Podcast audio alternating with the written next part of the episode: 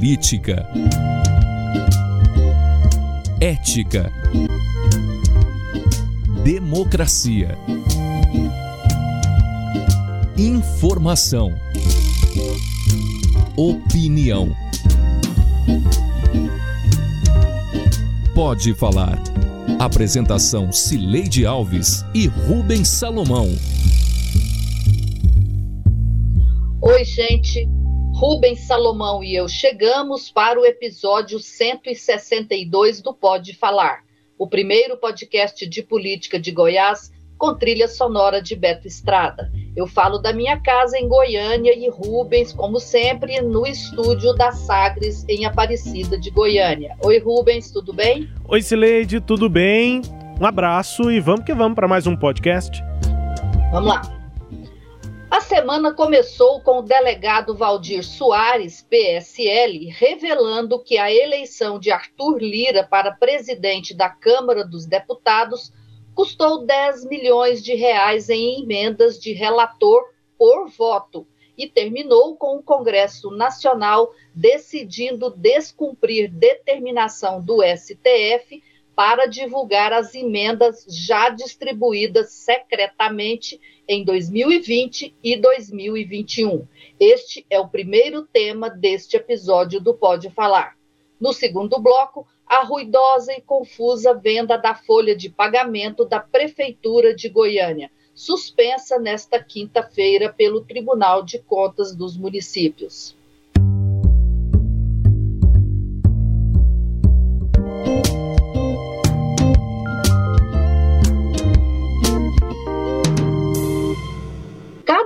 Deputado federal e cada senador tem direito a destinar por ano do orçamento da União 17 milhões de reais de emendas individuais e os goianos mais 10 milhões para a emenda de bancada, totalizando 28 milhões no estado. Essas são as emendas impositivas, quer dizer, o governo federal é obrigado a executá-las, independentemente de o parlamentar ser de sua base aliada ou da oposição.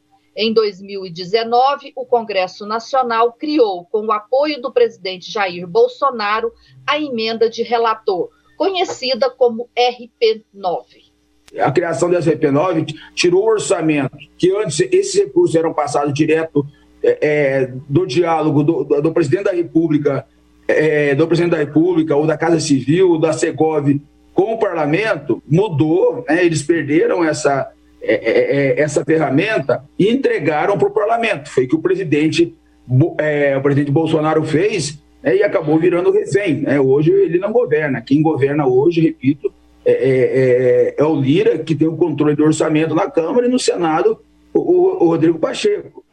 E é muita grana, são 18 bilhões e 500 milhões de reais de RP9 gerenciados pelo Congresso Nacional e não mais pelo governo federal. E sua distribuição não é equitativa, como o orçamento impositivo. Por isso, o deputado Valdir Soares do PSL, que acabamos de ouvir, resolveu reclamar. Eu respeito o, o, o ex-presidente do Senado, Davi Alcolumbre, nós vamos estar daqui a pouco no União Brasil, o estado do, do Amapá receber 300 milhões de emenda, com a população de 800 mil. E Goiás, que tem mais de 7 milhões, recebe valores irrisórios. Um ou outro parlamentar que é beneficiado só com valores muito altos de, de emendas extraordinárias. E, e, qual o critério do Arthur Lira e do Rodrigo Pacheco para distribuírem esse dinheiro? Na, na, reforma da Previdência era 20, 20 para o parlamentar é, que votasse favorável à reforma da Previdência e, depois, e líder receberia o dobro. É, agora, na eleição do Lira, eu não sei é, eu não sei o detalhe quando receberia o líder, porque eu não estava líder, então eu não posso falar de algo que eu não participei, tá? Mas é, foi a destinar, porque foi um diálogo feito pelo partido e pelo partido é, é, foi feito por líderes inicialmente e depois conosco do PSL, que não recebemos, é, é, que foi feito um diálogo para que o presidente Pivar chegasse à, à secretaria, para que o Vitor Hugo permanecesse na liderança do PSL. Aí a, a, o diálogo era 10 milhões mais 10 milhões, que totalizariam 20 milhões. A distribuição ocorre sem nenhuma transparência, porque sua divulgação revelaria que o que, para usar as palavras do deputado Valdir, alguns deputados são reis e outros súditos. Segundo o delegado, o líder do PSL, Vitor Hugo, teria tido direito a 300 milhões de reais, três vezes e meia acima do total das emendas impositivas em três anos de mandato. Vitor Hugo nega e diz que o delegado Valdir terá de provar o que disse. Mas ao menos um parlamentar goiano admitiu em público ter recebido 320 milhões em três anos de mandato, 235 milhões de reais a mais que os 85 milhões que teve direito de emendas impositivas. E eu fiquei três meses observando o que eu ia fazer para substituir o Caiado. Um bom de tribuna, brigava com a esquerda igual um condenado. Eu não podia brigar com o argumento era mesmo que o dele. Mas eu fui achar meu caminho. E cada um acha do jeito que quer. Graças a Deus, hoje eu estou entregando 320 milhões de emendas que eu trouxe para o município goiano.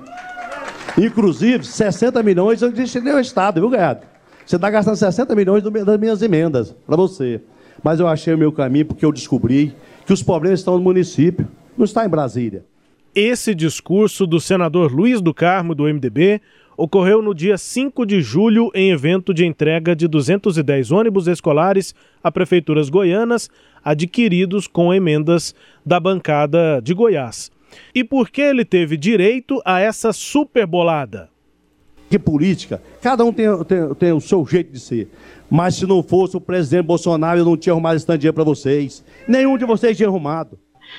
Tá aí, Rubens. É, eu acho que essa sequência aí explica bem, né? É, que há deputados que são reis ou senadores, há.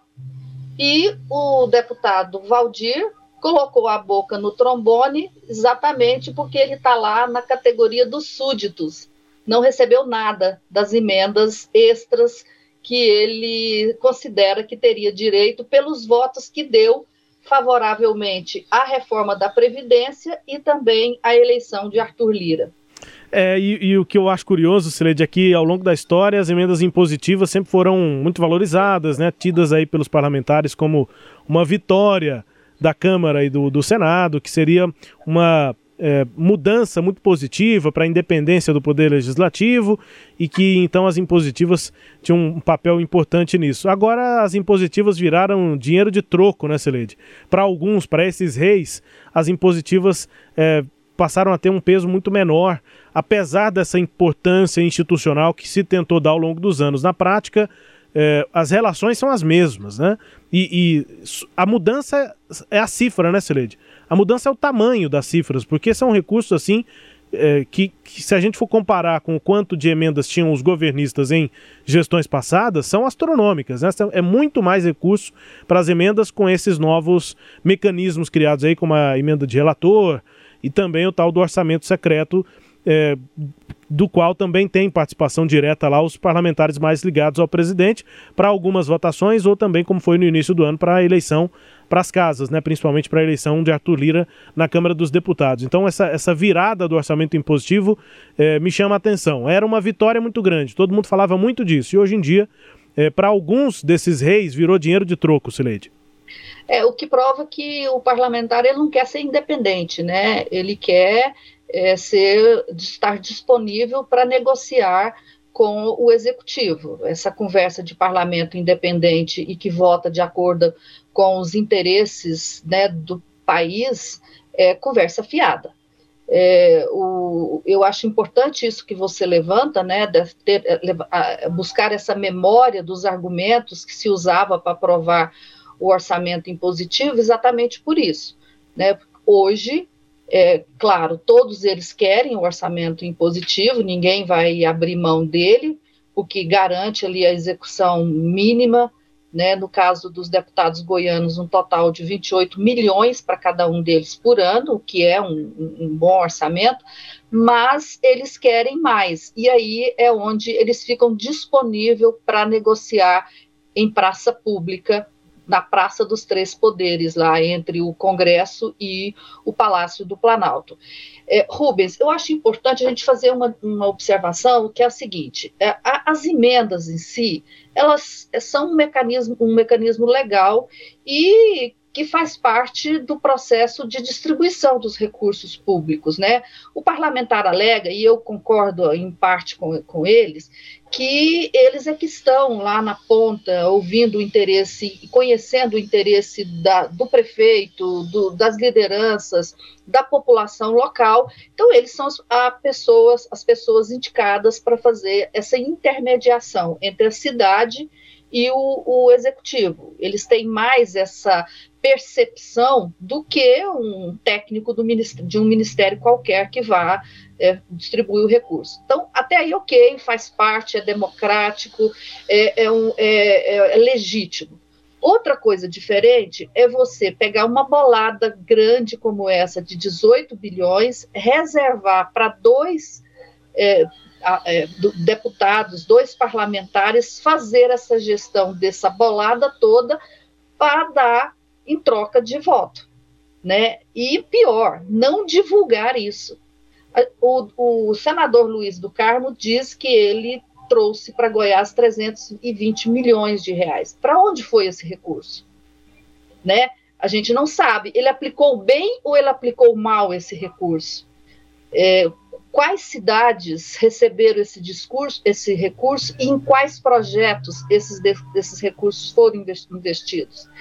É isso que o Congresso teima em não revelar. E ontem, né, nós estamos gravando na sexta, ontem, quinta-feira, o Congresso publicou um ato conjunto em que decidiu não divulgar o que já foi distribuído em 2020 e 2021. Diz que vai publicar daqui para frente, né, 2022, portanto, porque não tem, é, não tinha lei que obrigava a fazer essa revelação. Mas na realidade é isso. Há um temor muito grande no Congresso de que essa lista pública vá fazer isso que o delegado Valdir já fez individualmente, ou seja, revelar o profundo descontentamento e indignação de ver que ele só teve liberados 400 mil reais de um total de 50 e tantos milhões de reais, enquanto outros colegas, né, como admite aí o Luiz do Carmo, tiveram 320 milhões de reais. Pois é, e aí fica esse discurso lá de vários senadores, né, Celede, porque para não votar essa transparência, essa transparência, para não deixar é, realmente claro é, para onde o dinheiro vai, é, fica esse discurso de que não se pode demonizar as emendas de relator, que elas já existiam, que vão continuar existindo. É, e, e, só que essa não é a questão, né? Esse não é o mérito da questão. A questão é para onde vai o dinheiro, qual é a, a destinação efetiva é, disso e, e, não necessariamente a existência da emenda de relator. O problema é ela existir e ficar escondida, né? É, eu acho que o presidente da República decidiu entregar a gestão desse recurso para o Congresso Nacional. Foi uma decisão dele é acertado ou não, ele ficou ou não refém do Congresso Nacional, é uma questão. Outra diferente é que esse recurso seria distribuído de qualquer jeito, fosse por meio da RP9, fosse por meio daqueles contatos que os deputados faziam antigamente nos ministérios e conseguiam recursos extras. Então, o que seria liberado seria. Só que antes, isso era público, isso era de conhecimento público, isso saía no, no, no, no, portal de transparência. Era possível eu saber, como eleitora, onde esse recurso foi parar. Agora não. Né? É disso que o STF é, fala na decisão que, da Rosa Weber, que depois foi confirmada por, por 10 votos, né? por 8 votos de 10, que é, tem que ser público. E, é, e, o, e o Congresso Nacional está resistindo a isso. É, esse processo vai continuar, porque a reunião do, do Congresso, dos representantes do Congresso, deve ocorrer na semana que entra, mas eu acho que essa falta de transparência tende a acabar. Pelo menos eu estou torcendo para isso, Rubens. É, também torço. Só para finalizar, Celede, esse tema, é aquele, aquele apontamento de sempre, né? O governo está muito fraco, né? O governo do presidente Bolsonaro não consegue fazer frente a essas articulações do Congresso, de Arthur Lira e Pacheco, e é, se, o, se o presidente foi eleito e no início do mandato tinha todo aquele discurso de combater é, quem atrapalhasse é, a gestão dele de fazer o que ele gostaria de fazer, ou de destruir o que ele gostaria de destruir. É, agora, pelo contrário, né? o presidente que era leão no começo do governo, hoje é, é não passa de um, um, um gatinho, né, Celede, para é, fazer frente a esse toma lá da cá, essa relação é, entre o executivo e o legislativo. Está muito claro é, o governo não tem força para fazer frente a isso e, pelo contrário, ele nem tenta mais é, fazer frente a esse, a esse tipo de articulação com o Congresso. Entrega exatamente a chave do cofre para os articuladores do Centrão. É, esse governo ele tende, na minha visão, seria a ficar ainda mais fraco no ano que vem, no ano eleitoral, porque o presidente está tendo dificuldades até para é, ter alguma autoridade em, em um partido, né? Ele não está conseguindo ter a autoridade que ele gostaria nem no PL, que é o partido para que para qual ele deve se filiar, ou pelo menos a notícia hoje é de que ele vai se filiar mesmo ao Partido Liberal. Se ele não consegue ter autoridade nem em um partido político, quanto menos no orçamento, na execução do orçamento e nos gastos é, no ano eleitoral. Então está todo mundo de olho na chave do cofre e o presidente acho que já abriu mão dela. Menos ainda o Paulo Guedes, que está só muito mais no discurso e menos na prática, né, Celede? Comparando com, aquilo lembra... foi, comparando com tudo aquilo que foi dito na eleição. É. E você se lembra, Rubens, que lá no começo o Jair Bolsonaro dizendo, dizia que a caneta era dele, era a caneta BIC. É. É, e que ele não abria a mão dela, mão dela. Pois é, ele entregou essa caneta BIC para o Arthur Lira. É muito diferente, sim. É isso. Bom, e assim termina o primeiro bloco.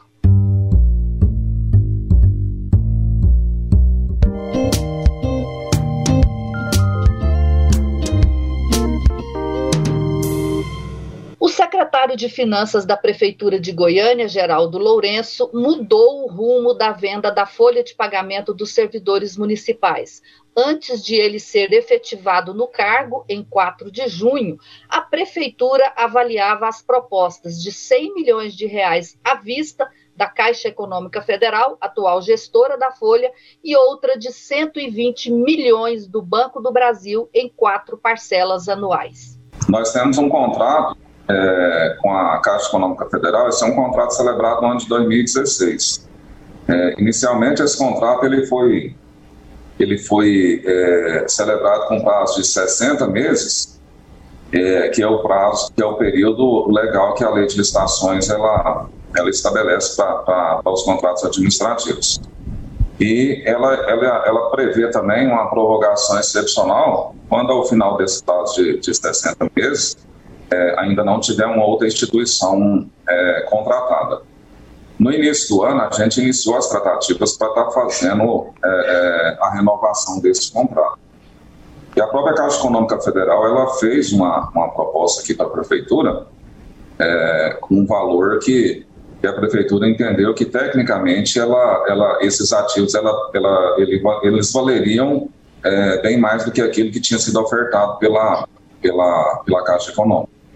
Então, a gente optou, porque, por exemplo, o procedimento de contratação junto à Caixa Econômica, a gente chama tecnicamente de dispensa de licitação, ou seja, de fazer uma contratação direta com a Caixa, a gente optou por fazer um procedimento licitatório para atrair também as instituições privadas na tentativa e na expectativa de conseguir um valor bem superior ao valor que a Caixa Econômica tinha sido tinha, tinha ofertado.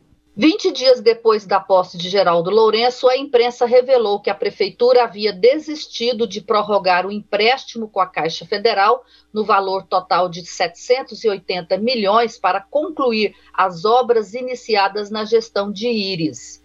Entre outros motivos, porque o banco condicionou a prorrogação desse empréstimo à venda da folha. E essa é uma história de muitos capítulos e um pouco confusa. Em 27 de julho, a Prefeitura publicou no Diário Oficial decisão de contratar uma empresa para precificar sua folha. A BR Tech, com sede em Belo Horizonte, foi contratada com direito a receber 13% do arrecadado acima de 100 milhões de reais.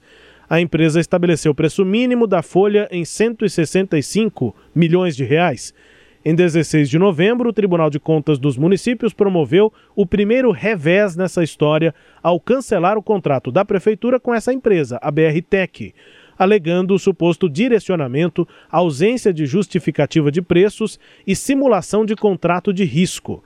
Mas nada impedia a realização do leilão. Sim, mas nesse meio tempo a prefeitura mudou o edital do leilão e, para atender pleito dos bancos, decidiu incluir nova cláusula no edital. Garantiu ao banco vencedor a gestão de 30% do patrimônio líquido do Goiânia Prev, a previdência dos servidores municipais. Só que o Ministério Público de Contas enxergou um problema e o TCM suspendeu o leilão. Essa decisão foi pelo fato de a prefeitura obrigar o Goiânia Prev, que é aquele instituto dos servidores, a investir 30% dos recursos do Goiânia Prev, algo em torno de 250 milhões de reais, no banco que for administrar a folha de pagamentos dos servidores aqui do município de Goiânia. Em Rubens, é, bom, tá feito o problema, né? Nós entrevistamos o Cleiton aqui de novamente nesta sexta-feira, que é o coordenador aí dessa licitação, e ele acha que é, a prefeitura vai fazer a defesa junto ao TCM, isso vai ser feito agora, nas próximas horas, e que o TCM, então, com a defesa, né, a, voltaria a liberar o leilão e aí ele publicaria uma, uma, nova, um novo edital, republicaria o edital e, e, até 15 de dezembro estaria tudo resolvido. Essa é uma hipótese, um cenário é, positivo, mas há um outro cenário que é de o, o tribunal ainda fazer exigências de mudanças, né, condicionar a suspensão, a, a suspensão da suspensão do, do leilão, condicioná-lo a mudanças no edital. Aí teria que ser mudado o edital, isso é, levaria mais prazo ainda. Esses, esses são os dois cenários que, o, que a prefeitura considera. E eu acrescento um terceiro cenário, que obviamente o Cleiton não analisa, que é a possibilidade de o TCM é, manter mesmo essa suspensão por conta dessa questão aí dos recursos do Goiânia Prev. Quer dizer, se é, o tribunal continuar insistindo que a administração do patrimônio do Goiânia Prev tem que ser decidido pelo comitê de investimento do Goiânia Prev e não pelo presidente, né, do Goiânia Prev, que, que, quem fez as tratativas com a Secretaria de Finanças foi o presidente, o, o Fernando Meirelles. Se insistir nisso, a prefeitura teria que repensar todo o modelo é, de licitação, porque é, esse ativo aí estaria fora né, do edital. E aí é, me parece que o, o leilão vai subir no telhado mesmo, Rubens. É, eu tô, tô com essa impressão de que por, até agora subiu no telhado, né, Celede? Mas daqui a pouco chega a notícia de que caiu de lá, né?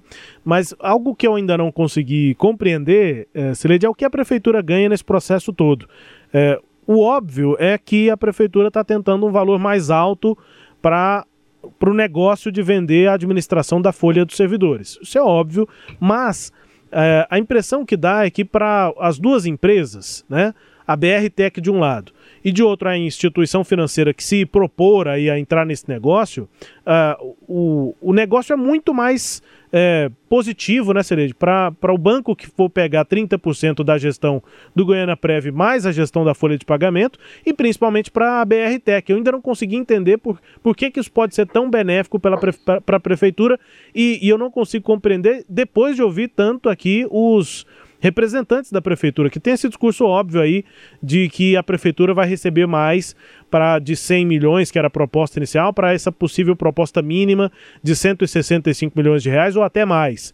É, mas para a BRTEC e para o banco, que vai administrar 30%, 30 dos recursos do Goiânia Prev, é um negócio é, disparadamente melhor do que para a prefeitura. Eu, eu, realmente fico pensando que se a prefeitura fizesse o arroz com feijão e contasse com a sua própria equipe da Secretaria de Finanças, para como em outras gestões, inclusive na de Iris Ezende, vender a folha, talvez o processo fosse muito mais claro, transparente e também benéfico para a prefeitura, também teria um bom recurso em caixa eh, chegando para fazer os investimentos que acha que são necessários. Eu acho que todo esse envolvimento, esse embrólio todo criado pela prefeitura, envolvendo Goiânia Prev e uma outra empresa, essa BR Tech, só confundiu muito as coisas e fica difícil de enxergar é, o que é que a prefeitura ganha com toda essa confusão, Sileide.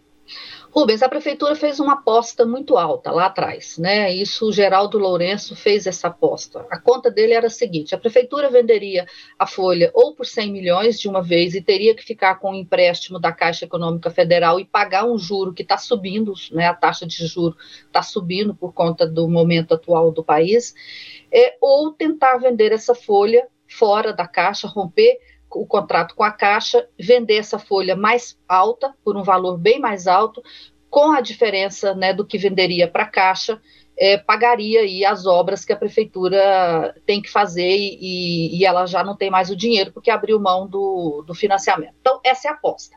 Aí, é, foram fazer o tal do, do, do modelo de, de licitação. O modelo deles, o, o benchmarking deles, é o leilão que, o, que o, a Prefeitura de Fortaleza fez e que saiu de partida com preço mínimo de 140 milhões e foi vendida por 250 pelo Bradesco. Então, é uma prefeitura do tamanho da nossa, eles entenderam se lá foi possível, e aqui foi precificado em 165 milhões, preço mínimo, menos que isso não vai vender. Se quiser, se vender por 165 milhões já é lucro em relação aos 100 milhões e aos é, 120 propostos pelo Banco do Brasil, já é, já estava bom demais. Mas a gente vai chegar nos 250, porque Fortaleza conseguiu. Só que há assim, outras questões envolvidas nisso. Por exemplo, o Bradesco não tinha penetração na região Nordeste quando ganhou o leilão de lá. Então, o Bradesco fez um investimento mais alto naquela folha da Prefeitura de Fortaleza para pegar já um, para já entrar com alguma força no mercado e se consolidar. Então, o banco fez um investimento ali. Há outras questões que são é, os custos do, do, do, contrato ali, porque um banco, se ele vai pagar 165 milhões, ele tem que ganhar mais do que isso, bem mais do que isso. Ele tem que tirar o investimento de 165 milhões, mais é, o, que, o que, que ele vai ter de lucro. Então, é, me parece que houve problema nisso. Os bancos não, não enxergaram no atual contrato, né? É, no, no, no, atual contrato, não, no, na, na, no edital, como que eles teriam é, possibilidade de ganhar mais dinheiro. Então, foi aí que entrou essa coisa do patrimônio da, do Goiânia Prev. Também não está muito claro quanto que o banco vai cobrar, de, se ele vai cobrar para fazer as, as transações bancárias dos servidores, dos é, fornecedores da prefeitura, da própria prefeitura. Então, é, são nesses detalhes que o banco sabe se ele vai ganhar ou não vai ganhar dinheiro. Agora, a prefeitura está naquela situação, não tem os, os, os, o empréstimo, e corre o risco de não conseguir vender a folha neste ano e ter os recursos necessários para honrar os compromissos. Então foi isso, foi uma aposta muito alta. O Geraldo Lourenço considerava, e eu conversei com ele sobre isso, sobre isso que estava fazendo um negócio da China, né, com a, a prefeitura de Goiânia. E agora a gente percebe, só que para esse negócio da China, a gente está vendo aí que houve é, muito houve um processo meio confuso e com, e com decisões equivocadas, né? Daí que chegou a essa situação. Me parece que é esse o caso, Rubens. É isso, vamos acompanhar os próximos capítulos que certamente vão vir, né, Celede, nessa história aí, nesse embrólio da folha de pagamento em Goiânia. É, e agora é importante a gente lembrar, agora entrando para a questão política, Rubens, que essa foi a principal aposta do grupo de Brasília, né, que, que, assumiu a gestão da prefeitura. Eles tinham nessa nesse negócio aí uma espécie de cartão de visita para dizer que o que, que eles conseguiram de melhor para Goiânia, né, que o, a prefeitura não faria, já que a proposta da gestão anterior do grupo do Maguito era essa de, de, manter o contrato com a Caixa Econômica Federal do empréstimo e mais vender a folha ou para a Caixa ou para o Banco do Brasil. Eles, eles iam se fortalecer politicamente se entregasse esse dinheiro de 250 milhões da folha. Se der problema, consequentemente, eles também se enfraquecem do ponto de vista político. Então, só para acrescentar mais esse detalhe aí nesse, nesse, nessa encrenca que por si só já é grande. Vamos embora? Bora, Sileide, partiu.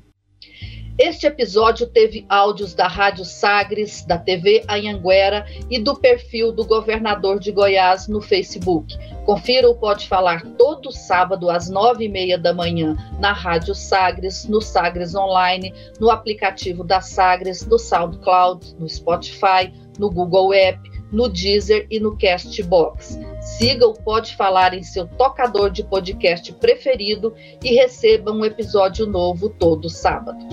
Tchau, Rubens. Tchau, Sileide. Um beijo. Até a próxima. Tchau, tchau.